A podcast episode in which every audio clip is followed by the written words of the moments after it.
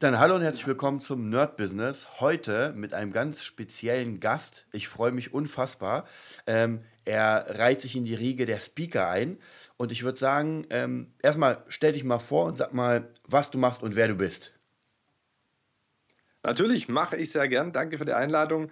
Piotr, ich bin Norman Gräter, wie du schon gesagt hast, Speaker von Hauptberuf, Motivationstrainer, wie so viele sagen. Äh, mittlerweile auch Autor von meinem ersten Buch und Präsentationscoach. Das bedeutet, ich helfe Menschen besser auf der Bühne zu sein, ob es Führungskräfte sind oder Coaches, die sagen, sie wollen auf eine große Bühne und da einfach anders wirken.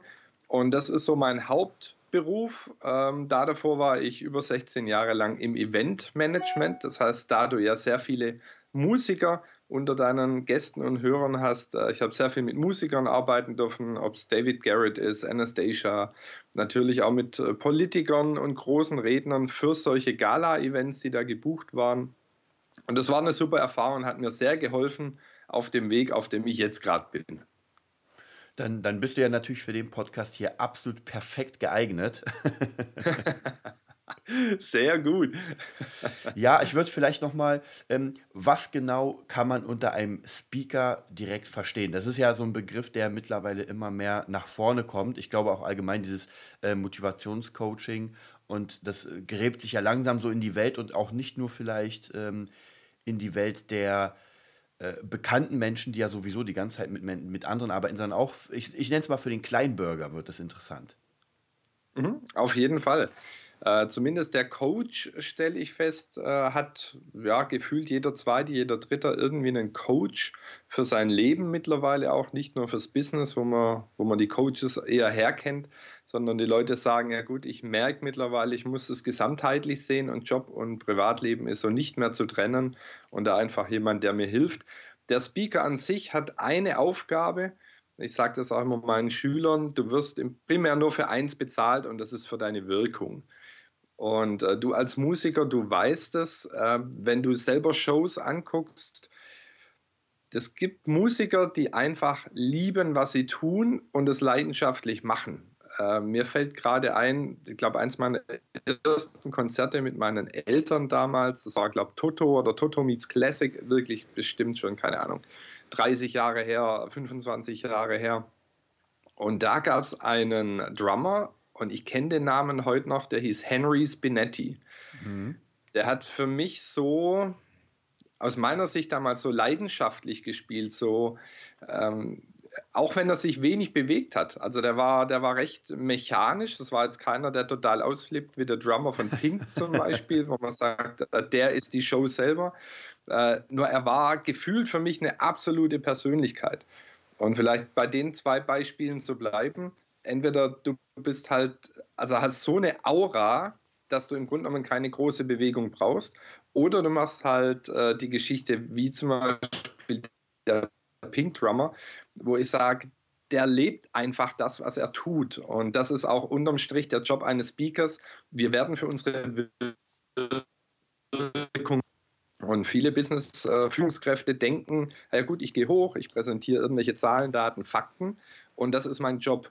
Jedoch denken Sie nicht darüber nach, dass im Endeffekt die Mitarbeiter oder Kunden diese Zahlen, Daten, Fakten auch in einem Handout lesen könnten. Das heißt, das Einzige, was der Redner als Aufgabe hat, ist eine Wirkung zu hinterlassen und nicht die Zahlen, Daten, Fakten zu präsentieren. Und so ist es auch mein Job, auf eine Bühne zu gehen und Leute in meinem Kernsegment, Zielsetzung, Zielerreichung, Motivation, Führungskräftetraining zu inspirieren, dass sie was verändern und das finde ich eben auch im Kontext des Musikers wichtig. Wenn das deine Leidenschaft ist, ob es die Gitarre ist, der Bass, das Schlagzeug, Keyboard, egal was, lebt das Ding einfach. Ähm, halte dich vielleicht nicht an die Obernorm zu sagen, ja gut, ich spiele jetzt nur Keyboard und ich stehe im Hintergrund. Nee, wenn das dein Ding ist, dann darf das Publikum das auch gern sehen, dass du lebst, was du liebst und liebst, was du tust. Und da haben quasi die Speaker und die Musiker schon was gemeinsam. Wir wollen einfach auf einer Bühne wirken, weil wenn wir das nicht tun und wir halten uns zu sehr zurück, dann hören die Leute zwar den schönen Klang, jedoch fehlt so das i-Tüpfelchen in meinen Augen, dieses Gefühl. Und das Gefühl ist auch beim Speaker das Allerwichtigste, dass du, und das weißt du als Musiker mehr als ich das tue, äh, dass du dich da voll reingibst und sagst, jawohl, da bin ich in meinem Bliss, in meinem Flow, in, mhm. in meinem Ding einfach. Ja, das wäre natürlich das Optimale. Äh, was natürlich ziemlich schwierig ist für manche Leute, weil man ja doch ähm, es gibt Menschen, die sind ja, man, man nennt es mal so Stage-Mate. Die gehen auf die mhm. Bühne und sind sofort da, wie du schon sagst. Ähm, das hört sich ja an, als wärst du ja, als könnte man sagen, Speaker ist ja eigentlich auch ein viel Entertainer, oder? In einer gewissen Art und Weise ja. Denn ähm, die Herausforderung beim klassischen Business Speaker, also der zu Firmen geht, der eingeladen wird, äh, für eine 30, 40, 60 Minuten Keynote, wie man so schön sagt. Die Herausforderung dabei ist, dass niemand auf mich wartet, wenn ich da mhm. hinkomme. Bei dir ist es anders. Die Leute wissen, ich gehe zum Konzert. Bei den meisten Musikern ist es so, die Menschen wissen, auf was sie sich einstellen können und dürfen. Beim Business Speaker ist es eben nicht so. Und das bedeutet, dass ich in einer gewissen Form eine Show machen muss, um die Leute überhaupt zu mir zu bekommen, dass die mir jetzt eine Stunde zuhören, weil eine Stunde ist lang, ja. wenn mich irgendwas nicht interessiert und langweilt. Ich würde nicht direkt sagen, dass es eine, also jetzt Show mit Pyro, Laser und so weiter, wo man sagt, da, da kracht jetzt richtig. Äh, nur vom, vom Gefühl her darf es in die Richtung gehen. Und ich habe da so einen, so einen Baukasten, sage ich immer, den ich im Kopf mittlerweile unbewusst einfach durchgehe, wo ich sage, ich schaue, auf welcher Ebene ich die Personen im Publikum bekomme. Das kann lustig sein, das kann ernster sein, das kann sehr fachdeutsch sein, das kann sehr flapsig sein. Und da schaue ich einfach, ich, ich werfe quasi immer so kleine Brocken ins Publikum und schaue auf die Reaktion und sage, wo bekomme ich den Großteil der Leute mit welchem Stil? Mhm. Und da habe ich was Interessantes festgestellt, nachdem ich das ein paar Mal gemacht hatte, dass es wirklich auch Menschen gibt im Publikum, wo du hinwerfen kannst, was du willst und es kommt dieser Draht, den, den wir so alle kennen, nicht zustande. Und da war ich am Anfang ziemlich aufgeschmissen und wusste nicht, was ich gemacht habe und habe weiter probiert und gemacht. Ja, das war alles okay, nur irgendwie war es nicht der durchschlagende Erfolg. Und mittlerweile habe ich gelernt, es gibt ein Tool, das bei jedem Publikum funktioniert. Und das kommt meistens am Ende dieser Reihe, wenn ich merke, da sitzen wirklich, äh, keine Ahnung, Handwerker von mhm. Anfang 40 bis Ende 50, die weder äh, groß die, die Oberlacher, die Oberemotionalen oder die Wissbegierigen in Sachen Weiterbildung sind, weil sie einfach handwerklich super drauf sind. Da habe ich mir dann irgendwann gesagt, komm, jetzt ist mir alles ganz egal, ich mache jetzt, wie ich das möchte. Und ob euch das gefällt oder nicht, ich habe euch jetzt zehn Sachen angeboten, euch gefällt anscheinend nichts. Also hat zumindest einer in dem Raum Spaß und das bin ich. Und das war dann sehr oft dieser Dreh- und Angelpunkt äh, für mich und auch das Publikum, dass dieser Funke übersprang. Warum? Weil ich so war, wie ich sein wollte und äh, wo ich am besten funktioniere.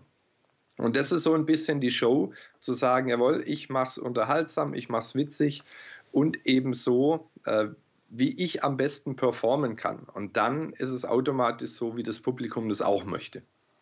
Ja, es klingt auf jeden Fall nach einem. Ist, ist, ist wahrscheinlich genauso bei Musikern natürlich, wenn einfach vorne das Publikum keinen Bock hat, dann solltest du trotzdem alleine schon für den Veranstalter einfach eine Show abliefern. genau, und auch für dich, da, da gibt es eine goldene Regel im, im Speaking beziehungsweise auf der Bühne grundsätzlich. Äh, da kannst du jetzt dran glauben oder nicht. Ich persönlich glaube dran. Und die besagt, das Publikum ist ein Spiegel zu dir selbst. Also mhm. grundsätzlich gibt es diese Theorie, an die ich auch glaube und die ich vertrete, zu sagen, dein Leben ist ein Spiegel von dir selbst. Das heißt, was in deinem Außen passiert, Freunde, Familie, Job, äh, Gesundheit, Finanzen, alles, was dazugehört, spiegelt im Endeffekt nur dein Inneres wieder. Das heißt, wenn draußen alles funktioniert, dann läuft innen auch alles gut. Und wenn dem nicht so ist, dann liegt es nicht dran, dein Außen zu verändern, sondern du darfst in dir was verändern. Und so auch auf der Bühne. Wenn das Publikum merkt, selbst wenn sie keine Lust haben, dass du leidenschaftlich dabei bist und dass du sagst, komm, ich gebe was raus und mir macht es Freude und ich, ja, ich, ich spiele das im wahrsten Sinn des Wortes, ihr spielt ja äh, und ich gebe das raus, dann kommt was zurück. Denn in der Regel 99,9 Prozent der Fällen liegt es nicht am Publikum, sondern mhm. wenn ich Energie reingebe, dann kommt Energie zurück. Wenn ich Lustlosigkeit reingebe, kann ich nicht erwarten, dass die Leute euphorisch irgendwie zurückspringen, außer du hast natürlich äh, einen Superstar-Namen, der irgendwie für seine langweilige Art bekannt ist. Glaube ich aber nicht. Also ich, mir fällt kein Superstar ein im musikalischen, der komplett lustlos auf die Bühne kommt, jedoch unheimlichen Erfolg hat. Äh, und wenn, dann hat er so eine Aura. Also da fällt mir tatsächlich äh, Bob Dylan ein. Wirklich? also ich, ich habe ich hab schon öfter mal gehört und gesehen, dass er einfach sein Publikum äh, oft, äh, ich sag mal, negativ überrascht, indem er einfach sein Konzept umschmeißt und etwas komplett okay. anderes spielt. Auch sehr gefühlt lustlos. Aber das sind wahrscheinlich wirklich nur, es gibt immer Ausnahmen in jedem Bereich und das ist die große Ausnahme. Alle anderen, wie du schon sagst, wenn Robbie Williams oder sowas auf die Bühne kommt und dich entertainen will, dann klappt das nicht, wenn der da ähm, Kopf runter und naja, ich habe jetzt heute keine Lust. Genau. Und, und wenn dem so wäre, sind es oft die Shows, wo du nachher rausgehst und sagst, hey, geile Pyro, mhm. äh, geiler Sound, viele Leute, gute Stimmung, nur irgendwas, weiß nicht, irgendwas war nicht so rund. Ähm, ja, und da, da fallen uns beiden wahrscheinlich direkt eine Handvoll Künstler ein, ja. bei denen das so ist, wo wir schon mal waren und sagen, hm, ne, ja. irgendwie, das, das war es nicht. Und die waren einfach meiner persönlichen Meinung nach nicht bei sich selber Sie wollten dem Publikum gefallen, sie wollten in ihrer Rolle sein, nur sie waren es nicht. Und ähm, da habe ich vor kurzem die, die Dokumentation gesehen von Lady Gaga auf Netflix, war mhm. das. Und die hat auch was Spannendes gesagt, so ein bisschen um diesen Kontext zu erweitern, denn wir wollen ja auch über Business-Themen sprechen. Äh, die hat gesagt, jedes Album, das sie hatte, wurde erfolgreicher. Und komischerweise mit jedem Mehrerfolg kam ein persönlicher Verlust dazu. Also sie benennt dann auch die mhm. Beziehungen, die sie dann verloren hat und sagt dann auch wirklich unter Tränen, dass äh, den ganzen Tag ist sie draußen und es wollen sie Leute anfassen und reden auf sie ein und sagen ihr, was wie woanders und besser sein kann. Und abends, wenn sie nach Hause kommt, wenn das Licht ausgeht, ist sie ganz alleine. Da herrscht mhm. Totenstille.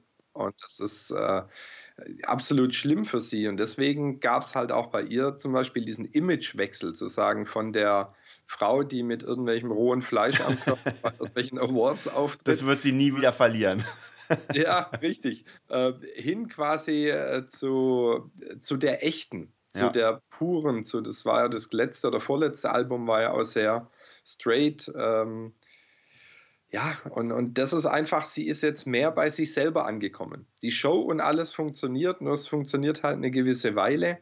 Das äh, wissen wir durch andere prominente, tragische Sachen. Mhm. Amy Winehouse, ja. die, die Doku über Amy, Amy heißt sie, glaube äh, sehr, sehr tragisch, wo, wo ich so rauslese, dass im Endeffekt sie so gemacht hat, wie primär ihr Vater, das Management, die Presse, die Welt sie haben wollte. Sie wollte im Endeffekt einfach in kleinen Clubs irgendwo in England auftreten und Musik machen und sie wird immer wieder dazu genötigt, in Anführungszeichen, jetzt die großen Sachen zu machen.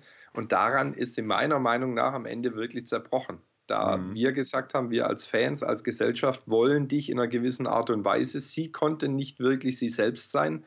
Und um diese äh, Doppelrolle zu spielen, waren dann halt natürlich Drogen, Alkohol und Co. im Spiel. Und das sind immer so diese Beweise zu sagen, nee, sei du selbst, bleib bei dir selber, so wie du bist, so präsentier dich auch.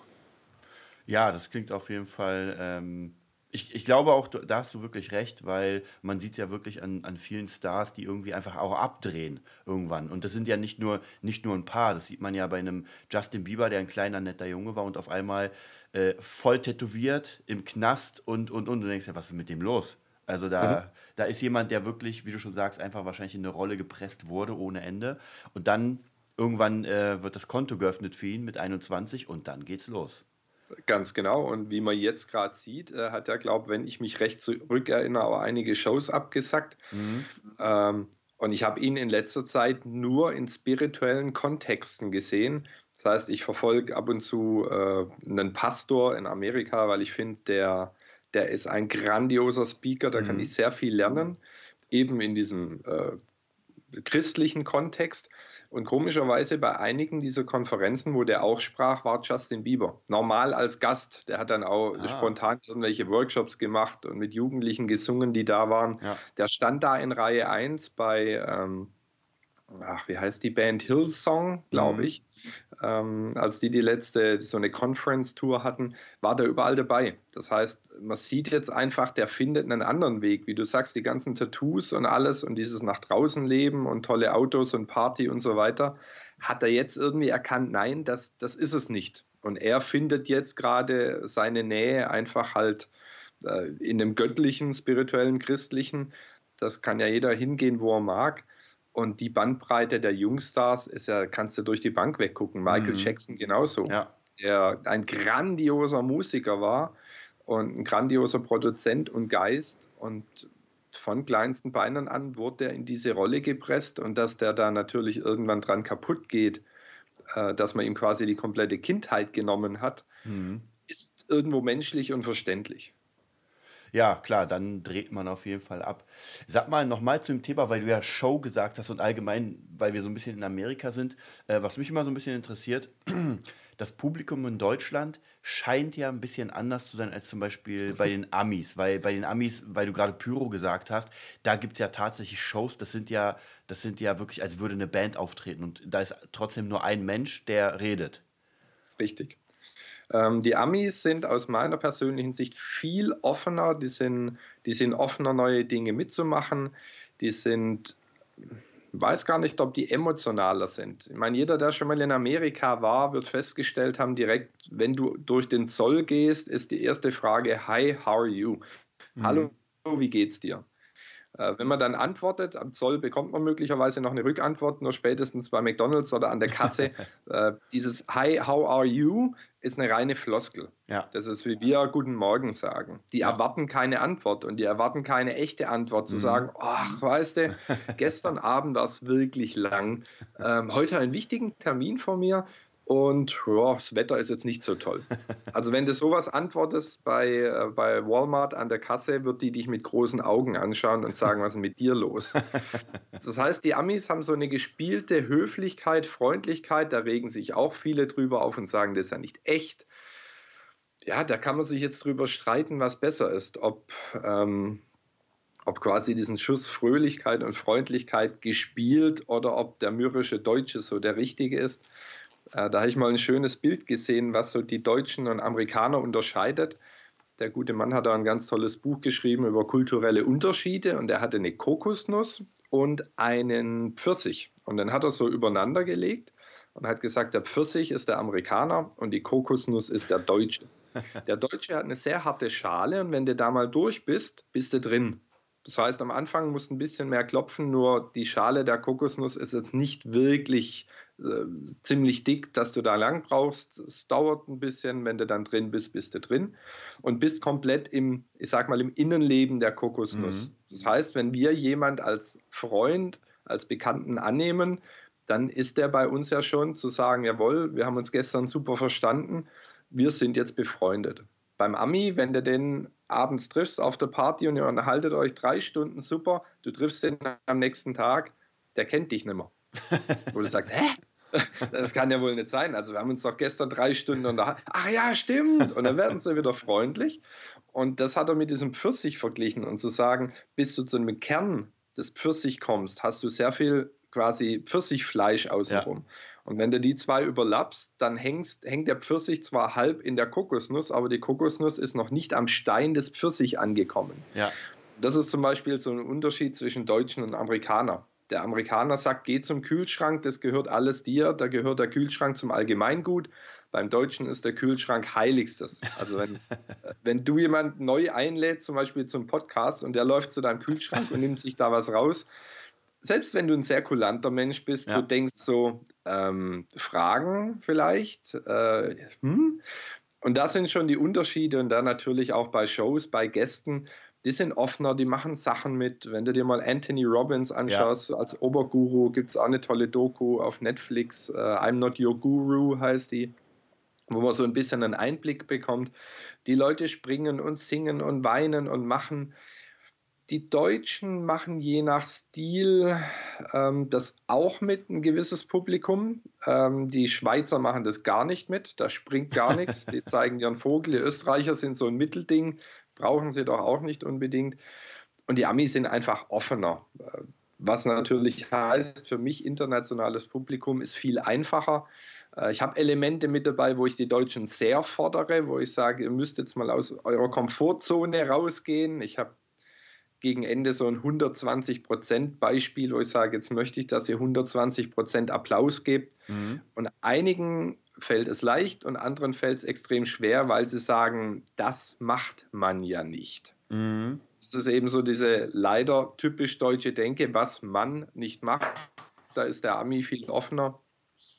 Und das kommt interessanterweise, weil mir das gerade einfällt, wirklich aus unserer Historie. Das war mir bis, bis vor kurzem gar nicht so bewusst, als ich da eine Rednerkollegin dazu befragt habe und die sagte, na schau an, die Amerikaner sind irgendwann, ob jetzt durch Christopher Columbus oder wen auch immer, äh, quasi da an Land gegangen und haben von Null angefangen. Sprich, alle Menschen, die nach Amerika kamen, waren aus verschiedenen Ländern und haben bei Null angefangen. Ja. Das heißt, deren Historie ist, das, was ich mir hier erarbeite, schaffe ich. Und darum ist der Vorteil bei den Amis, wenn du da ein Ferrari fährst, wird dein Freundeskreis sagen, hey, super. Und wenn du dein, dein junges Unternehmen an die Wand fährst, werden sie sagen, hey, komm, Kopf hoch, du schaffst es, pack's an, geh nochmal ran. Im Vergleich zu Deutschland, wenn du da einmal die Firma an die Wand fährst, dann ist klar, oh, guck mal, da ist der Bankrotteur und äh, Insolvenz und hin und her und halt dich bloß fern. Wenn du mit einem Ferrari vorfährst, sagen sie auch, wo hat er das Geld gestohlen? Der muss ja. was mit Drogen machen. und, und das kommt eben durch die Historie zu sagen, die, die Gründungsväter auf amerikanischem Boden hatten eben nichts durch irgendwelche Vorherrschaft. Die haben wirklich das, was sie haben, vom Tellerwäscher zum Millionär, haben sich das alles erarbeitet. Und diese Denkweise haben die noch, alle, die da drüben wohnen. Wir wiederum in Europa sind einfach ein Land der Könige und Kaiser wir sind seit Urzeiten regiert von Mächtigeren. Und wie wir das aus dem Geschichtsunterricht vielleicht noch im Ansatz wissen, so viele Mächtige gab es nicht. Der Großteil der Menschen war Bauern. Ja. Und es war klar, der Bauer wird nie adelig sein. Und diese uralt Einstellung, die ja im Grunde genommen heute gar nicht mehr zählt, ist immer noch bei uns in den tiefen Genen verankert. Zu sagen, wenn du Bauernvorfahren hattest, hast du so ein kleines gehen, sage ich in dir, das sagt, na gut, also du musst wirklich hart arbeiten in deinem Leben, Tag ein, Tag aus auf dem Feld. Nur den wirklich großen Wurf machst du nicht. Und ich fand es einen interessanten Aspekt zu sagen, so werden wir quasi durch, durch unser Unterbewusstsein, durch Grundprogrammierungen teilweise klein gehalten, weil es einfach klar war, dass du als Bauer nie adlig sein wirst. Du kannst dann nicht mal einheiraten. Also so wie mhm. du geboren bist, ist quasi Pech. Und ich finde es deswegen schön, dass es eben äh, Menschen gibt wie dich, die sagen, hey, ich mache einen Podcast, wo ich auch andere Gedanken reinbringe und nicht, na gut, du arbeitest in der brotlosen Kunst, aus dir wird eh nie was, da kannst du eh nie reich werden. Nee, es liegt in deiner Hand. Und da ist der amerikanische Gedanke mit dem Offenen, mit dem Freien, mit der Show, mit dem Begeistern für Neues, für, für Extravagantes ist natürlich grandios. Ja, also ich finde das auf jeden Fall ein sehr, sehr interessanter Aspekt. Allein schon, weil ähm, mein, mein Podcast-Partner Kri hatten wir letztes Thema. Er heißt ja mit Nachnamen Grabenbauer. Ja, und das ist genau das, was du gesagt ja. hast. Er, er, eigentlich, er meint, seine Familie sind halt Bauern. Und also jetzt im mhm. übertragenen Sinne. Und er ist der Erste sozusagen, der einfach gesagt hat, ich breche alles in Österreich ab und gehe jetzt nach Berlin und werde hier Musiker. Der spielt seit 21 Jahren Schlagzeug und das ist so, er bricht aus aus diesem Grabenbauer-Ding. Also passt. Richtig. Es ist sehr, sehr interessant, was auch Namen einfach mit einem machen.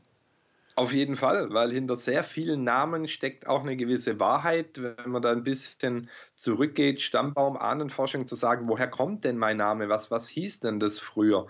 Äh, Klassiker ist natürlich auch Müller ja. oder Schneider. Ja. Das ist so. Ähm, ein Grabbauer ist natürlich, ja, der, der Name ist Programm. Ja. Und dass da eine gewisse Zurückhaltung äh, rein generationstechnisch möglicherweise einfach mitgegeben wird, das ist verständlich. Und selbst wenn ich jetzt meine Eltern anschaue, ich, ich bin jetzt 40, ich bin auch noch aufgewachsen, natürlich im Süden des Landes. Äh, die Schwaben und Franken denken da sowieso ein bisschen anders, schaffe, schaffe Häusle baue. Dass du wirklich, äh, also quasi durchziehen musst, hart arbeiten für Erfolg und das wirklich die oberste Prämisse ist. Und ich habe auch in meiner Karriere festgestellt, weil ich dann auch diesen Bruch hatte, ähnlich ähm, wie, dein, wie dein Schlagzeuger-Kollege. Mhm. diesen Break, er jetzt sagt zwischen Österreich, wahrscheinlich eher noch kleineres Dorf, stupide, wie auch immer, war bei mir ähnlich. Zu sagen, okay, den Schritt weg von Künzelsau hin nach Berlin ist natürlich eine ganz andere Welt. Und das ist auch im Endeffekt der wichtigste Schritt, nicht unbedingt äh, sich räumlich zu wechseln oder zu verändern, sondern eine klare Entscheidung zu treffen. Zu sagen, wenn ich etwas möchte und wenn ich möchte, dass was anders ist, als es heute oder gestern noch war, gucken viele und sagen, ja gut, mir fehlt im Draußen das Geld, äh, meine Freundin ist nicht die perfekte, mein Job ist noch nicht so, wie ich es mag, die Karriere läuft noch nicht so. Es funktioniert nicht alles, wie es so soll. Und das liegt sehr oft eben an der fehlenden Entscheidung, dass wir für uns selbst sagen, okay, ich entscheide mich jetzt, etwas anders zu tun. Denn ich glaube, Einstein war es, der gesagt hat, verrückt ist, oder wie war der deutsche Einstieg? Ähm, so sinngemäß verrückt ist, jeden Tag dasselbe zu tun, jedoch am Ende des Tages auf ein anderes Ergebnis zu hoffen. Und das funktioniert nicht. Das tun nur die meisten Menschen da draußen, weil unabhängig aus welcher Ecke des Landes oder der Welt sie kommen, sie sagen, ich mache es genauso, wie ich es gestern gemacht habe, hoffe aber, dass sich heute mein Leben verändert. Ja. Wird nicht funktionieren. Wenn du sagst, ich habe finanzielle Themen, mein Konto ist immer leer und du verhältst dich genauso wie die letzten fünf Jahre, Warum soll dein Konto ab morgen voll sein? Es funktioniert nicht. Genauso Erfolg im Job. Wenn ich sage, ich mache die Sachen genauso wie die letzten Monate und Jahre, möchte jedoch mehr Erfolg, dann darfst du anfangen, was anderes zu tun. Und da davor geschaltet ist die klare Entscheidung, zu sagen, gut, bisher habe ich es nach links gemacht und jetzt mache ich es einfach in die Mitte. Ich entscheide mich klar, meinen Weg zu verändern. Und nur das bringt wirklich Unterschied auf Dauer. Ähm, ich merke, das Thema ist ganz interessant, weil gerade bei vielen äh, Speakern und ähm, also dieses, dieses, die Entscheidung ist ja immer das eigentlich so, so ein Key-Thema, oder? Weil die meisten Leute haben ja wirklich Probleme, sich einfach wirklich zu entscheiden und das dann durchzuziehen.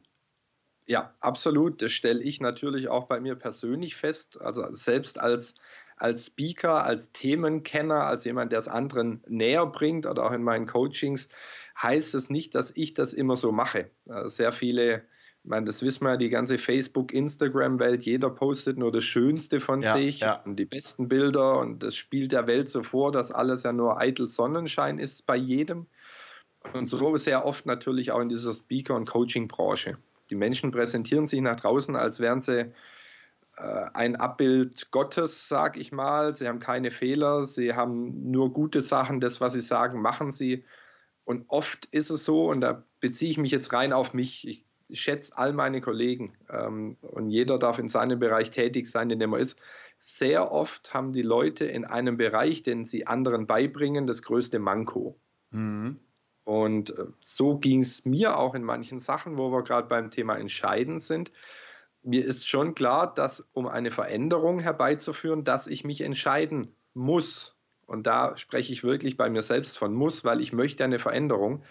Und ich schiebe so vor mir her. Und ein klassisches Beispiel, und das kennt vielleicht der eine oder andere und du möglicherweise auch, es gibt so viele Alibi-Aufgaben, die wir machen können im täglichen. Das heißt, wir müssen Facebook checken, wir müssen, müssen jetzt in Anführungszeichen mhm. ein Bild hochladen. Ähm, dann haben wir noch auf dem Tisch liegen, ein Angebot machen für einen Gig oder für eine Show. Das heißt, Dinge, die Geld bringen. Und komischerweise, die ganz wichtigen Dinge bleiben sehr oft sehr lange liegen. Ich wache morgens auf und sage, oh ja, stimmt, heute wollte ich mit einem potenziellen Coaching-Kunden telefonieren. Und auf dem Weg zu diesem Gedanken zu sagen, ich rufe den jetzt gleich an, schaue ich auf die Uhr und sage, ah, vielleicht ist er noch nicht wach. Ich warte mal noch eine Stunde.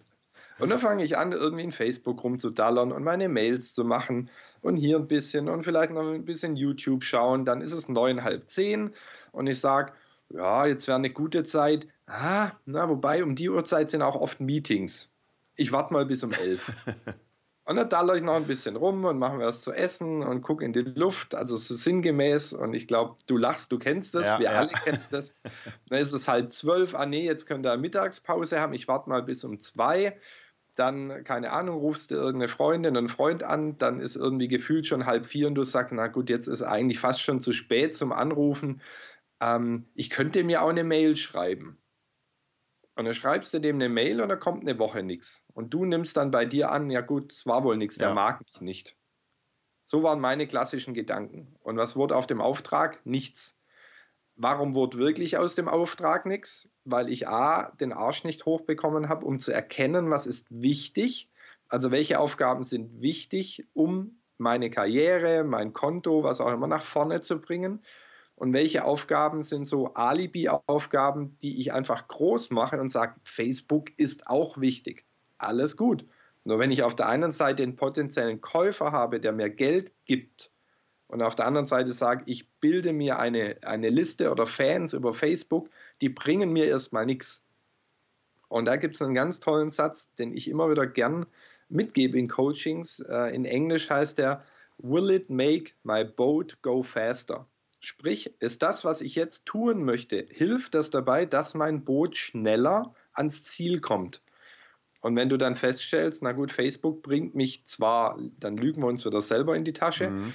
äh, schneller ans Ziel im Vergleich zu dem Auftrag, äh, da wirklich realistisch zu sein und zu sagen, jawohl, ich möchte einfach meine Miete bezahlen, ich möchte ein neues Auto, ich möchte was weiß ich, ein Geschenk für Schatzi, dafür brauche ich Geld, also sollte ich die Dinge zuerst tun, die, ähm, die auch das Geld bringen. Und da heißt einfach klar entscheiden. Der größte Feind da dabei, da kommt jetzt die Schlussfolgerung zu sagen, ja, wie mache ich das in Zukunft? Es ist einfach die Angst bei sehr vielen. Mhm. So war es auch bei mir die Angst, ich rufe den jetzt an und der sagt zum Beispiel Nein. Oder ganz schlimm für viele Leute, das war es auch für mich sehr, sehr lang, der fragt mich jetzt gleich, was es kostet. Oh ja, ja. Äh, du kennst es vielleicht auch. Irgendwann kommt ja der Moment, wo es heißt, na, was kostet das jetzt? Und wir ziehen bewusst diesen Moment dermaßen in die Länge und quatschen den anderen tot, dass er bloß nicht die Frage stellt. Und selbst wenn er die dann stellt, zu sagen, ähm, ja, sage ich Ihnen gleich, was ich Ihnen noch sagen wollte. Wir haben eine super Technik dabei. Äh, wir spielen ja auch nicht nur drei Stunden, wie viele, wir spielen ja fünfeinhalb Stunden. Wir sind Pflege, wir brauchen nur ein Brötchen. Unser Wasser bringen wir selber mit. Das heißt, wir bringen dann sehr oft, wenn es um den Preis geht, tausend Argumente, warum wir jetzt die Richtigen sind. Und irgendwann müssen wir dann den Preis sagen und dann kommt mit so einem Stocken und Kratzen so ein, äh, ja, eigentlich und normalerweise ist unser Preis 1500, aber ja, für Sie können wir da einen Sonderpreis machen. Also wir machen es auch für 600. Ähm, und wenn der dann nicht gleich antwortet, legen wir direkt noch einen drauf und sagen, ja, weil gerade Frühling ist, 400 wäre auch okay. Das heißt, wir haben unheimlich Schwierigkeiten, uns selbst zu verkaufen. Das schließt wieder die Brücke zu dem der Adel von früher. Der Bauer kann noch nicht 1500 Euro für so einen Abend oder für einen Auftritt oder für einen Musiker oder eine Show verlangen. Geht doch nicht, geschweige denn mehr. Warum? Weil wir immer an uns selbst denken und sagen, würden wir das investieren? Würden wir so viel Geld in Anführungszeichen bei einer Hochzeit, bei einem Geburtstag zum Beispiel für eine Band ausgeben? Und wenn du selbst sagst, puh, also, nee, könnte ich mir gar nicht leisten. Bei mir tut es auch die CD. Dann hast du unheimliche Schwierigkeiten, diesen Preis durchzudrücken. Dann spielt noch mit rein zu geringes Selbstbewusstsein, Selbstwert, Selbstliebe. Und wenn die Sachen nicht so in, in der Verankerung sind in uns, wie sie sein sollten, dann haben wir immer das Gefühl, nee, das bin ich nicht wert. Und das ist der größte Feind der Entscheidung. Das auf, auf jeden Fall. Also da bin ich komplett bei dir, weil ich das selbst ja kenne, äh, dass man wirklich mit einem Kunden spricht, egal ob das für Unterricht ist. Und dann druckst man so ein bisschen rum, weil man hat ja Angst, dass der dann sagt, oh nee, das ist natürlich zu viel. Ja, und dann, ja. man kann ja nie im Gesicht lesen. Also tatsächlich, was meine, ähm, was mir sehr geholfen hat, ist tatsächlich eine Priorität zu setzen, dass ich sage, von vornherein, das ist mein Preis mhm. und Ende. Das heißt praktisch, wenn der Kunde nach dem Preis fragt, schieße ich sofort mit dem raus, was ich davor für mich kalkuliert habe. Und ähm, egal wie groß der Schmerz ist, da wird nicht im Kopf nachgedacht, ah, mache ich jetzt einen Rabatt, um den zu kriegen. Nein, der Preis wird genannt und dann entweder geht's oder nicht. Ansonsten, wie du schon sagst, man druckst rum und irgendwann arbeitest du komplett unter deinem Wert und fühlt sich auch nicht gut. Ich hatte auch früher Zeiten, wo ich einfach einen Preis gesagt habe und nach einem Monat gemerkt habe, weißt du was, ich gehe da von diesem Job nach Hause und fühle mich einfach richtig schlecht, weil ich jetzt komplett ausgebeutet werde sozusagen. Genau. Und für deinen Selbstwert ist es auch nichts, weil wenn du dich dann auf den niedrigen Preis einlässt, bist der danach auch traurig und sagst, ach, jetzt mache ich wieder so eine ja. Nummer für 150 Euro.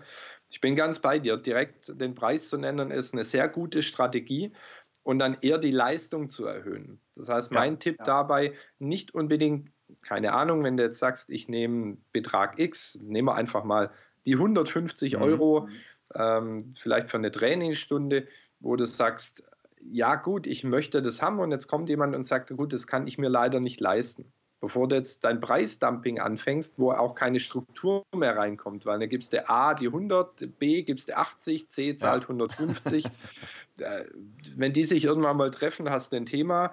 Von daher die beste Möglichkeit, dass du sagst, ich kann weder am Preis was machen, äh, noch irgendwie dir einen Rabatt geben. Was ich aber machen kann und möchte, ich gebe dir eine Extrastunde. Oder ich gebe dir einen Satz Seiten umsonst. Oder ich gebe dir ein kostenloses PDF, das ich mal zum Thema besser Gitarre spielen gemacht habe. Das heißt, erhöhe einfach deine Leistung, die dich in der Form nichts kostet. Wenn du natürlich eine Extrastunde gibst, geht es eine Stunde von deiner Lebenszeit ab.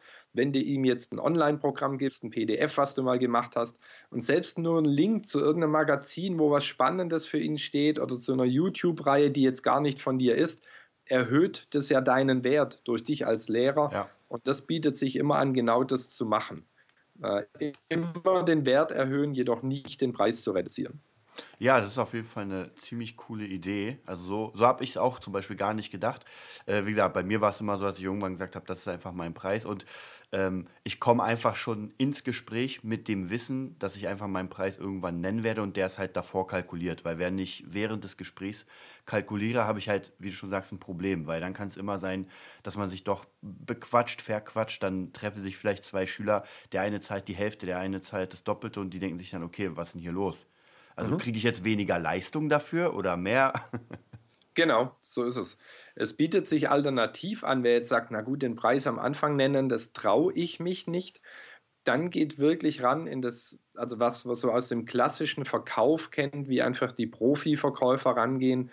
Und das heißt, finde erstmal eine Basis zuallererst mit dem Kunden. Gut, wenn der dich anruft, oder E-Mailt, ist es natürlich schwierig, mit dem eine Basis zu finden, als wenn man sich jetzt gegenübersteht. Jedoch gilt es erstmal, du darfst dir sympathisch sein. Wenn dieses Fünkchen nicht überspringt, ist es sowieso relativ schwer, am Ende irgendwas zu verkaufen. Daher irgendeine Form von Sympathie sollte da sein. Und dann ganz wichtig, bevor du viel erzählst, was jetzt dein, dein Coaching, dein Training, was die Musikrichtung an dem Abend, was es alles bringt, frage den Kunden nach seinen Wünschen. Es gibt da die alte Formel, wer fragt, der führt. So ist es. Also wer fragt, der führt das Gespräch, bevor du somit deine, deine Wagenladung abkippst bei dem im Hof, was du alles Tolles machst und bietest und hin und her. Frag ihn doch, was er möchte. Und nicht nur zu sagen, ähm, und sie wollen Musik an dem Abend. Und dann sagt er, ja. Gut, dann habe ich genau das Richtige fürs. Naja, zu sagen, Sie wollen also Unterhaltung an, an Ihrem Geburtstag abends. Was stellen Sie sich denn genau vor? Ja, ich habe mir gedacht, dass wir einfach so ein bisschen Musik haben, dass die Leute später tanzen können. Okay, später tanzen heißt, die Band sollte im Vorfeld schon Background-Musik spielen und dann nach dem Hauptgang möglicherweise, wenn so Richtung Nachtisch geht, ein bisschen anziehen und dann nach dem Nachtisch richtig reingehen. Wäre das so eine Ja, das wäre super. Mhm. Wie lang sollte dann der Partyteil gehen? Ja, bis um zwei. Okay, super. Was heißt Party für Sie? Wollen Sie Helene Fischer? Wollen Sie Dire Straits? Wollen Sie ACDC? In welche Richtung soll es gehen? Das heißt, du hörst nicht auf zu fragen, bis du im Grunde genommen das weißt, was der mögliche Kunde im Kopf hat. Du fragst alles ab, du fragst nach allen Wünschen, denn wenn du alle Wünsche kennst, kannst du dein Angebot, was du an Band, an Musikrepertoire und Abend Entertainment Show bringst, kannst du darauf genau anpassen. Wenn du seine Wünsche nicht kennst, bietest du was an und hoffst, dass das, was du anbietest, genau in das fällt, was er sich wünscht. Was du zudem machen kannst, das ist ein bisschen böse, jedoch sehr effektiv. Du kannst ihn fragen, ob er denn Erfahrungen hat mit äh, zum Beispiel mit kleineren Bands, mit DJs, mit Leuten, die das hobbymäßig machen, wenn du das jetzt hauptberuflich machst. Also immer mit einer Schicht die quasi, verstehe mich richtig, unter dir ist. Mhm. Also einfach von der Erfahrung her. Wenn du Profimusiker bist, dann sprichst du von Amateurmusikern. Wenn du Live-Musiker bist, sprichst du von DJs. Also immer so einen Verweis finden, der gar nicht schlecht sein muss. Ähm, jedoch, was du möchtest, du möchtest den einfach zwischendrin fragen, ob er denn schon mal irgendwie Erfahrung hatte oder auf einem Geburtstag war, wo zum Beispiel keine Liveband war, sondern nur äh, Onkel Horst jetzt irgendwie CDs aufgelegt hat. Wenn der dann kommt und sagt, ach ja, das war ja grausig. Also der hatte seine alten Platten dabei und da ging es ja nur irgendwie 60er, 70er Jahre und dann das knallrote Gummiboot und äh, das war so schlecht, weil zwischen den Songs war gefühlt immer 20 Sekunden Pause, bis der einfach diese Platten gewechselt hat. Und dann sagst du, ja, das kenne ich auch. Drum machen wir das ganz anders.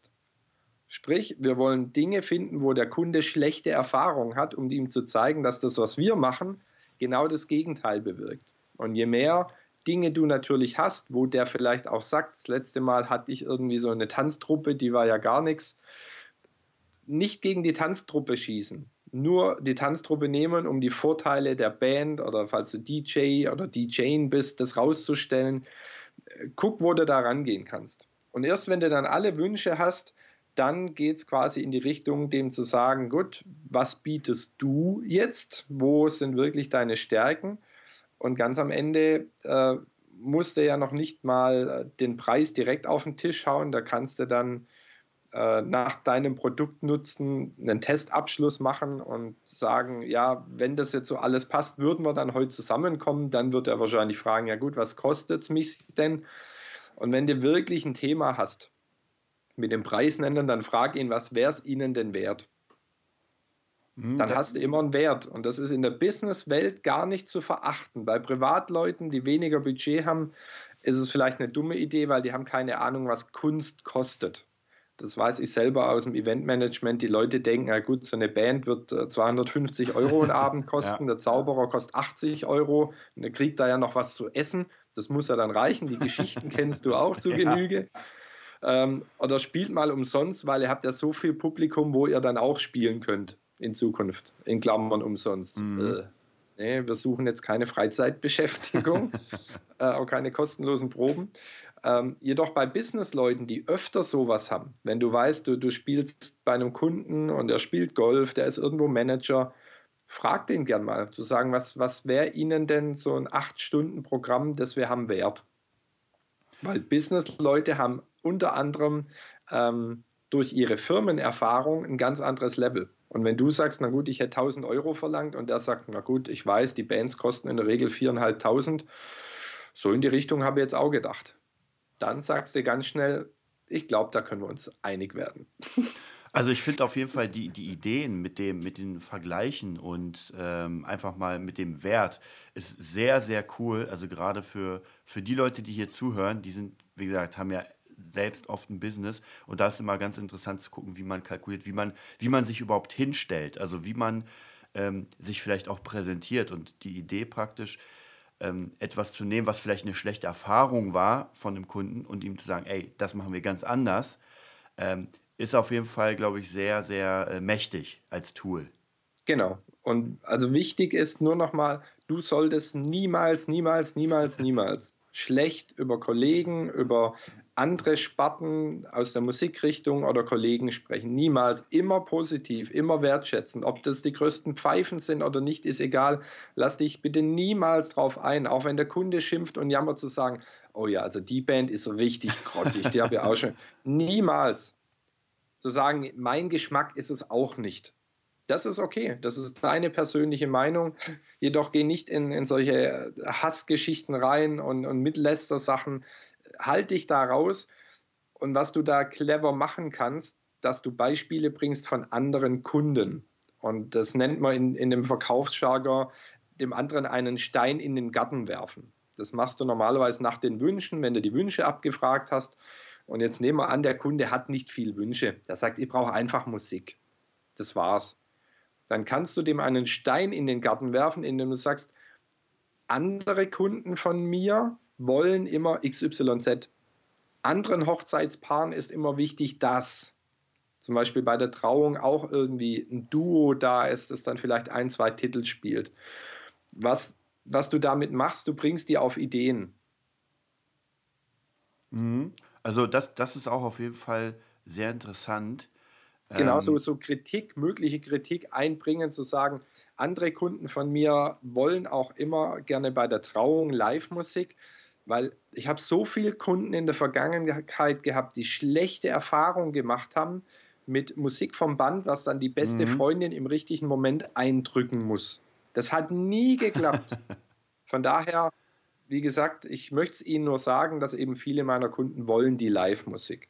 Was du damit machst, du gibst den Ball ab an andere Kunden, an Erfahrungen anderer Kunden, das hat mit dir gar nichts zu tun. Du gibst nur einen freundschaftlichen Hinweis. Und so kannst du das sehr gut lösen, quasi nicht irgendwie andere Kollegen in die Pfanne zu hauen. Das ist nicht Sinn und Zweck der Sache. Ja, das, das ist natürlich verständlich. Also man sollte natürlich, wie du schon sagst, nicht irgendwie über jemanden herziehen, weil das wird sich meistens immer gegen einrichten. Spät, genau. Spätestens wenn dann irgendwie. Ich, du kennst ja selbst die meisten Kreise, in denen man ist, ob es Musiker ist, ob es äh, Schauspieler ist, ob es Speaker ist, die sind ja relativ klein und man kennt sich. Also ich habe auch gemerkt, die, die oberen 10%, man kennt sich einfach. Man begegnet den Menschen ja, immer wieder und immer wieder. Familie. Ja, genau. Und dann sollte man nicht über ein Familienmitglied, sage ich mal, schlecht sprechen, sonst kommt es auf einen vielleicht echt zurück und man wird verstoßen. Weil man einfach, also da kenne ich auch so ein paar Leute, äh, egal wo man ist, wenn man mit dem Namen ankommt, dann kommt er so, oh nee, mit dem arbeite ich nicht mehr. Mhm. Also deswegen ja. auch gro großer Tipp von dir natürlich, dass man ähm, immer ein bisschen den Ball flach halten sollte. Und auch wenn jemand total schlecht war, dann lieber gar nichts sagen. Genau. Lieber gar nichts sagen oder einfach sagen, ich habe die Show leider noch nie gesehen. Ich ja. kann mir kein, also ich kenne den, den Bandleader zum Beispiel persönlich, nur ich habe die musikalisch noch nie gesehen. Ich kann da leider gar nichts zu sagen. Ja. Haltet euch raus, weil wer von euch an Karma denkt, äh, nicht denkt, äh, sondern glaubt, zu sagen, alles, was ich tue, ob gut oder schlecht, kommt irgendwann zu mir zurück, ist genau dieser Punkt. Immer wenn ich über andere herziehe und andere schlecht mache, es kommt zu mir zurück. Es, es ist alles Energie, Schwingung, die wir aussenden. Und das, was wir aussenden, wie vorhin beim Publikum, wenn ich keine Energie ins Publikum gebe, kommt nichts zurück. Und so auch da, wenn ich Schlechtes die ganze Zeit rausgebe, darf ich mich nicht wundern, wenn einfach immer Schlechtes zu mir zurückkommt. Ja, das stimmt. Also ich bin auch jemand, der auf jeden Fall an, an Karma glaubt.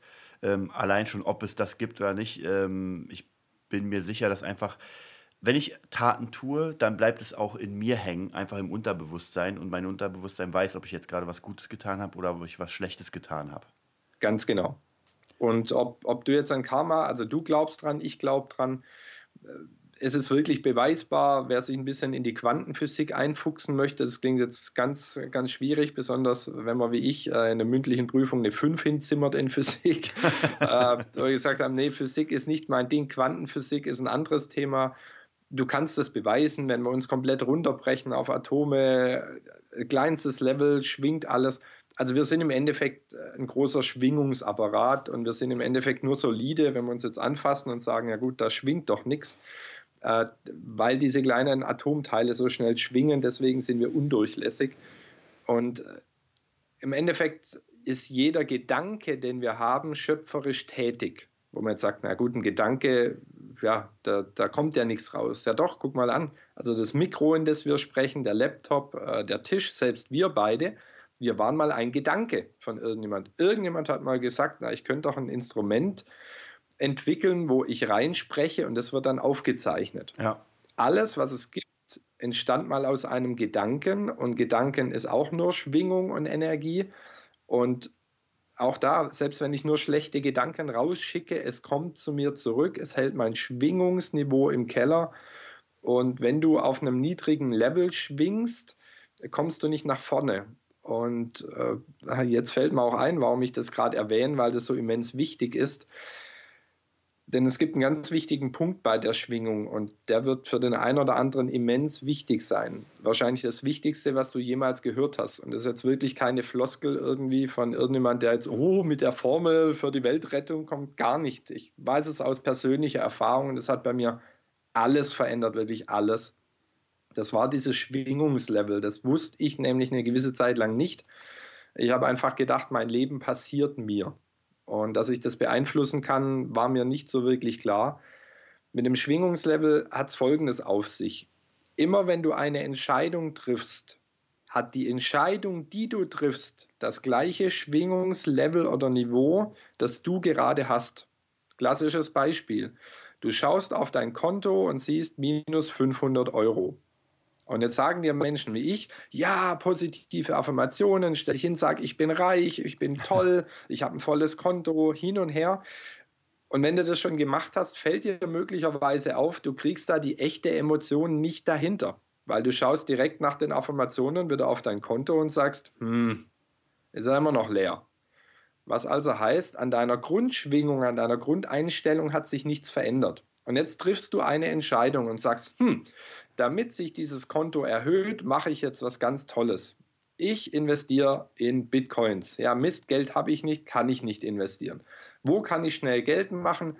Fange ich jetzt zum Beispiel an ähm, mit Network Marketing oder ich mache eine YouTube-Serie oder ich mache ein Online-Produkt egal was es ist, du überlegst dir irgendeinen Weg, um aus dieser Misere zu kommen. Grundsätzlich guter Gedanke. Herausforderung dabei ist, dass die Entscheidung, die du triffst für Network Marketing, für ein Online-Programm, für ein Buch zu schreiben, für einen Online-Kanal, hat das gleiche Schwingungslevel wie der Moment, in dem du es entschieden hast. Bedeutet, du schaust auf dein Konto, minus 500 und es schwingst, keine Ahnung, bei minus 10 und entscheidest dich, jetzt ein Online-Produkt zu machen. Und dieses Online-Produkt hat das gleiche Schwingungslevel, nämlich minus 10. Das Ding wird niemals erfolgreich werden. Und du machst es und sagst, das kann doch nicht sein, das schaut keiner an, ich habe keine Abrufzahlen, das kauft keiner. Network Marketing, fängst du an und sagst, ich habe keine Kunden, keiner will das Zeug kaufen. Was mache ich falsch? Was dein Schwingungslevel noch mehr in den Keller drückt. Da hast du noch eine grandiose Idee und das schwingt dann bei minus 12. Sagst du, ich brauche unbedingt wieder eine Partnerin oder einen Partner. Ja, super, du ziehst genau einen an, der auch bei minus 12 schwingt wie du selbst. Du kannst nur in deinem Leben anziehen, was das gleiche Schwingungslevel hat.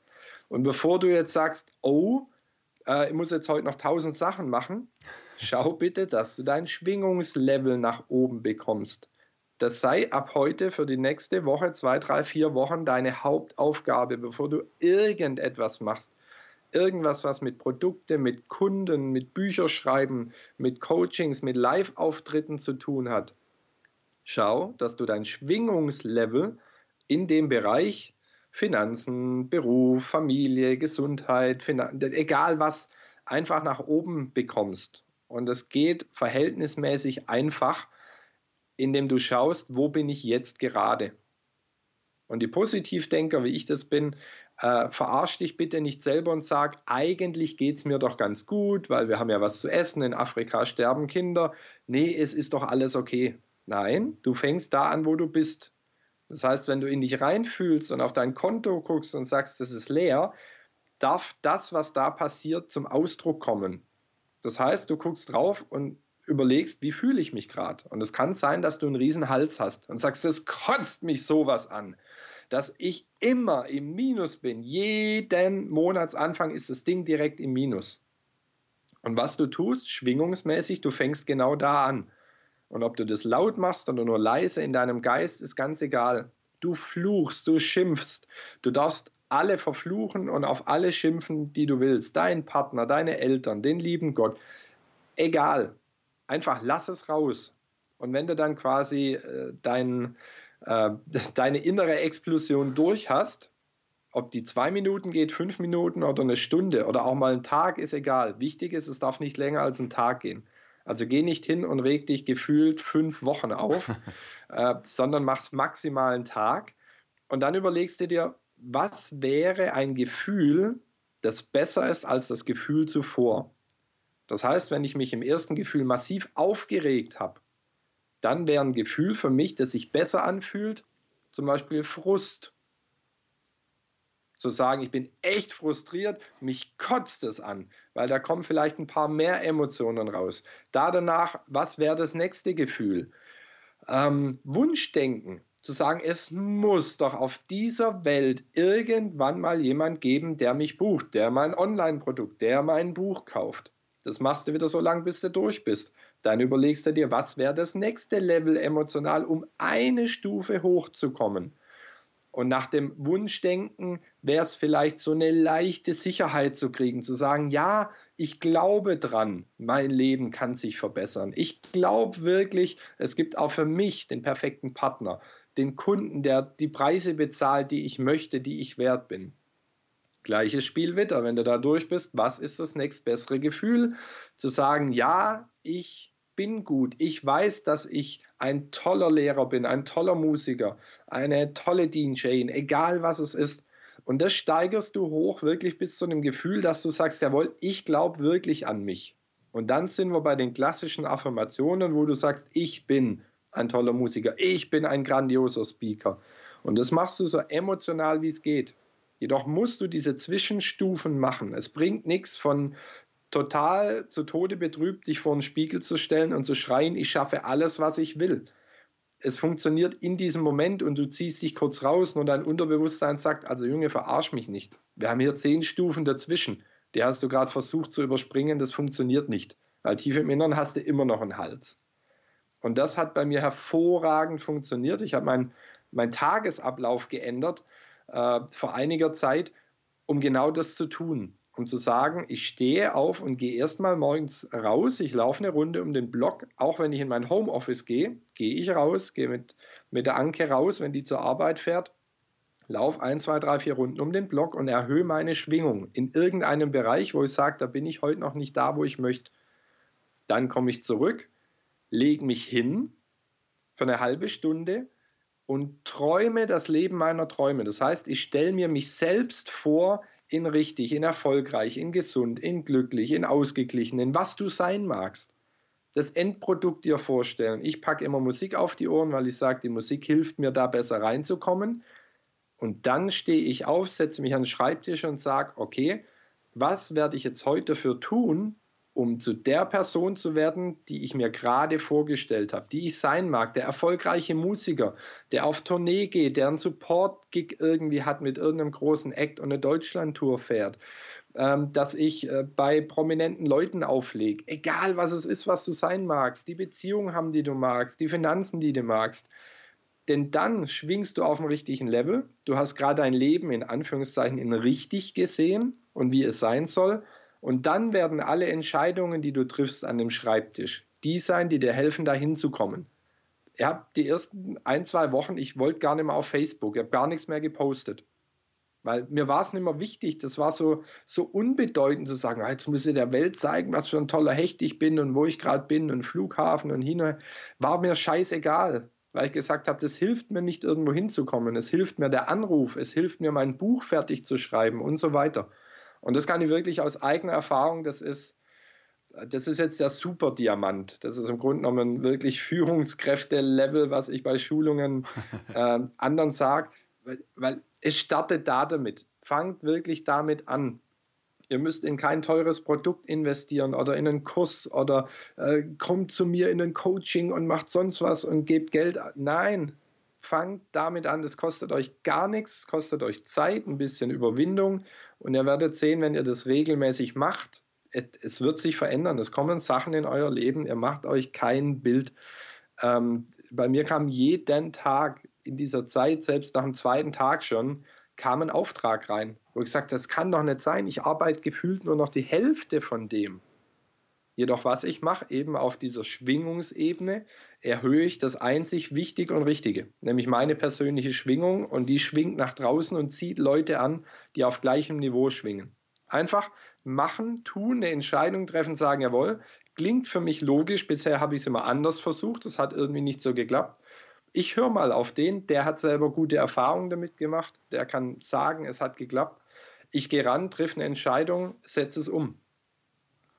Das ist auf jeden Fall, also das ist wirklich, du hast mich verzaubert. ähm, auf jeden Fall sehr, mega interessant, gerade mit der, mit der Spirale und wie man das, weil ich kenne das ja auch, dass man sagt, okay, äh, es ist alles am Boden, aber ich sage jetzt mal, ach, ich werde erfolgreich. Und man macht natürlich diese Zwischenstufen, lässt man ja komplett raus. Äh, man versucht wirklich irgendwie auf 180 zu kommen und das mal in Zwischenstufen zu machen und sich in Schwingung zu bringen. Das ist mega interessant. Ähm, ich wollte noch mal ganz kurz auf dein Buch zu sprechen kommen, weil ich weiß ja, ja. du hast ja bald einen Coaching-Termin. Deswegen will ich, will ich dich gar nicht ja. davon abhalten. Und, aber ich wollte auf jeden Fall noch mal auf dein Buch ähm, Zielerreichung für High Potentials äh, eingehen. Und zwar, dass du einfach ganz kurz mal erzählst, worum es da geht, äh, für wen das ist und was man damit erreichen kann. Sehr gern. Äh, Zielerreichung für High Potentials ist, wie der Name verrät, für High Potentials. Äh, jetzt sind die nicht nur im Firmenkontext. Unter High Potentials verstehe ich Menschen, wo ich sage, die haben ein großes Potenzial in sich und die sagen, weißt du, ich, ich möchte was hier hinterlassen. Äh, so geht es mir persönlich auch. Ich arbeite nur mit Menschen, die, die eine Legacy, die, die ein Erbe hinterlassen wollen. Denen geht es nicht ums Geld. Mir geht es auch nicht ums Geld. Es geht wirklich die Leute, die sagen, wie du zum Beispiel, ich habe eine Leidenschaft als Musiker, das ist mein Ding, ich spüre das, ich weiß, dass das, ah, da geht die Sonne auf, wenn ich nur dran denke. Und das sind für mich High Potentials, die ein hohes Potenzial haben, diese Welt zu verändern im Positiven. Ob durch Musik, ob durch Sprache, ob durch handwerkliche Arbeit, ob durch humanitäre Hilfe, ganz egal. Und um was es in dem Buch geht, es geht um die Anker-Methode. Ähm, und wer vorhin aufgepasst hat, ich habe meine Partnerin, die Anke, erwähnt. Äh, so kam auch der Name zustande. Die heißt Anke Rehfeld. Anke, der erste Buchstabe des Nachnamens, daher haben wir den Anker. Und der Anker ist auch eine tolle Metapher, weil ich bei mir auch festgestellt habe, es gab einige Momente in meinem Leben, wo ich gern die Welt angehalten hätte. Und die hattest du sicher auch schon. Mhm. Wo du sagst, hey, mir wird das gerade alles zu viel und nichts funktioniert. Ich würde jetzt gern einfach mal alles auf Null fahren. Alles in Ruhe sortieren und so in zwei, drei Wochen, wenn alles sortiert ist und wieder steht, würde ich die Maschine wieder anwerfen. Und es geht nicht. Einige von uns haben Kinder, einige von uns haben Haustiere, haben einen Job, haben Verantwortung haben ein Leben da draußen, Hobbys, äh, die Eltern, alles. Du kannst nicht alles auf Null fahren. Das passiert höchstens, wenn dein Körper dich auf Null fährt. Das sind dann Herzinfarkte und, und lauter so Geschichten, die wir alle ganz schnell wieder vergessen. Und mir geht es in dem Buch einfach darum, anhand dieser fünf Schritte des Ankers A-N-K-E-R, einfach dem Leser zu zeigen, was sind denn Schritte für eine sinnvollere Zielerreichung. Wenn du sagst, bisher dümpel ich rum, das was wir vorhin hatten, ich finde tausend Ausreden und die Facebooks, die Instagrams, die YouTubes, die halten mich von dem eigentlichen, was ich tun möchte, ab. Dann schau dir in, auf jeden Fall, äh, hol dir dieses Buch mit der Ankermethode, weil du wirst dein Selbstbewusstsein verändern, die Motivation geht hoch, dein Erfolg geht hoch eben über diese fünf Schritte, kann sie gern kurz anreißen. Das A steht für Anfangen. Das heißt, wenn du in deinem Leben dich nicht entscheidest, anzufangen, mal einen Schritt zu gehen, dass sich was verändert und bewegt, wird sich nichts bewegen. Das N steht für neu ausrichten. Das hatten wir vorhin auch, was Einstein sagt, wenn ich es jeden Tag gleich mache wie am Tag zuvor, werde ich auch nur gleiche Ergebnisse bekommen. Somit, ich fange an, ich richte mich neu aus. Ich sage, gut, bisher ging ich nach Osten, jetzt gehe ich nach Westen. Das K steht für konsequent sein. Wenn du diese Neuausrichtung hast und sagst, ich gehe jetzt mal in eine neue Richtung, sei konsequent, brich nicht nach einem Tag ab und sag, ja, Komfortzone und hin und her und es ist alles so schwer. Nee, bleib auf dem Weg, geh den wirklich weiter, auch wenn es schwer fällt. Äh, das E ist der Schlüssel zu allem, das ist die Emotion. Das hatten wir vorhin auch schon, die Leidenschaft. Wenn du es schaffst, deine Emotion mit in deinen Beruf zu packen, in das, was du tust, dann fällt dir alles ganz einfach und dann, dann ist es auch super einfach, 120 Prozent Leistung zu bringen. Weil wenn du es aus einer Leidenschaft machst, fühlt es sich an, als wäre es Urlaub und wäre es ein Hobby. Und es ist nicht dieser 120 Prozent Druck, ich muss jetzt zwölf Stunden an der Maschine stehen und hart arbeiten und es bringt mich um. Nee, wenn du es emotional, leidenschaftlich tust, ist es leicht. Und das R am Ende, darum ist es auch groß geschrieben, das R steht für Resultate. Denn du wirst, wenn du diesen Kreislauf durchläufst, ein, am Ende ein Resultat haben, auf das schaust du und sagst, gut, ich bin zufrieden damit, ich mache genauso weiter. Und wenn du sagst, na, das war es immer noch nicht, dann fängst du wieder an, dich neu auszurichten, konsequent weiterzugehen, emotional dich einzubringen bekommst wieder ein Resultat, schaust, gefällt mir das? Und das machst du im Endeffekt so lang, bis du irgendwann sagst, jetzt habe ich es genagelt getroffen, so wie du Musiker bist aus Leidenschaft, bin ich Redner aus Leidenschaft. Und das soll das Buch tun, das soll Menschen helfen, genau dahin zu kommen, ihre Leidenschaft zu finden und dann halt Tipps zu geben, wie komme ich da aus Sinn, ja, sinngemäß und zielgerichtet hin. Ja, es war auf jeden Fall eine sehr, sehr coole Zusammenfassung. Ich bin noch nicht durch, aber äh, ich werde, ich habe ja auch schon auf meiner, auf meiner ähm, Nerd Business Book Seite sozusagen beworben. Und natürlich kriegt man es bei Amazon, habe ich gesehen, als äh, Kindle E-Book. Genau. Ähm, kann man denn, gibt es jetzt noch eine Möglichkeit oder, also ich meine, Amazon benutzt ja je, eh jeder. Aber ähm, gibt es genau. noch irgendwie eine Möglichkeit, das zu holen? Oder es waren jetzt, sage ich mal, Amazon das Haupt?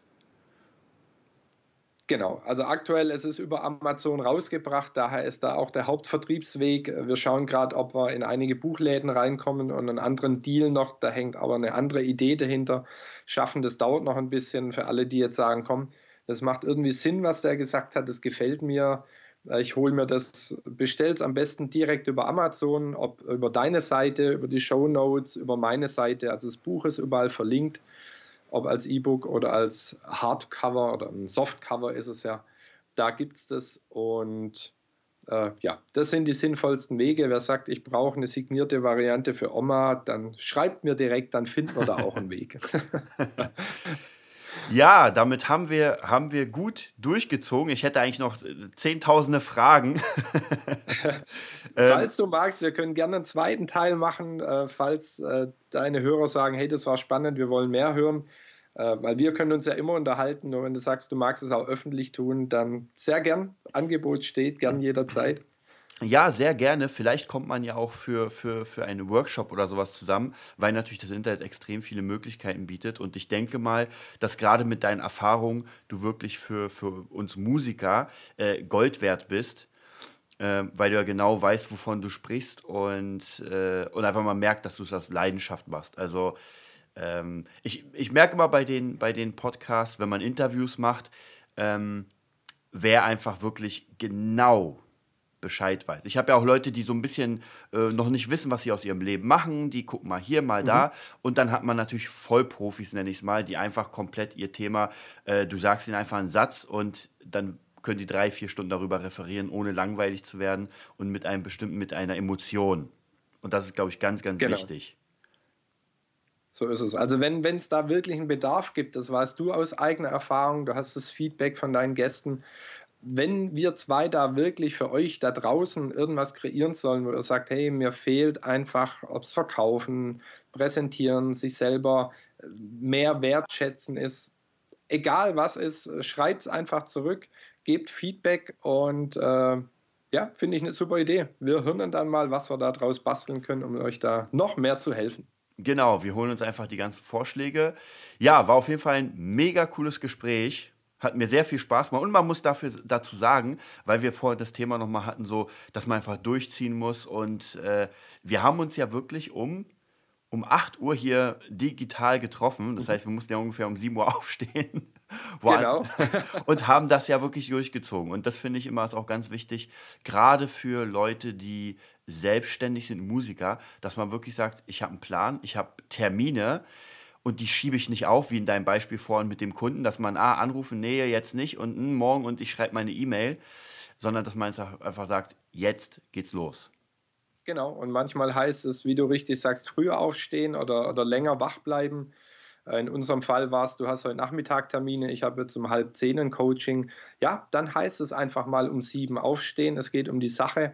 Es geht darum, wenn du sagst, ich, mir ist der andere wirklich wichtig und ich möchte dem anderen helfen, ich möchte dem anderen einen tollen Abend durch Musik bereiten, ich möchte einem Schüler was beibringen. Ja, komm, dann halt doch nicht an irgendwelchen äh, bescheuerten Normen äh, fest und sag, nee, also vor zehn passiert bei mir gar nichts. Ja, du, du wirst die Welt nicht verändern, wenn du dich nicht hier und da einfach entscheidest, Dinge zu tun, die getan werden sollen, dürfen ähm, und es halt mal außerhalb so dieser Norm ist. Von daher, wir waren beide quietschfidel, munter. Ich glaube, es war eine, eine geile Unterhaltung mit sehr, sehr viel Content von, unser, von uns beiden. Und äh, daher war es es mehr als wert, auch mal um sieben aufzustehen. Auf jeden Fall. Ich danke, ich danke dir vielmals für dieses Gespräch. Sehr gern. Mach's gut. Bis dann.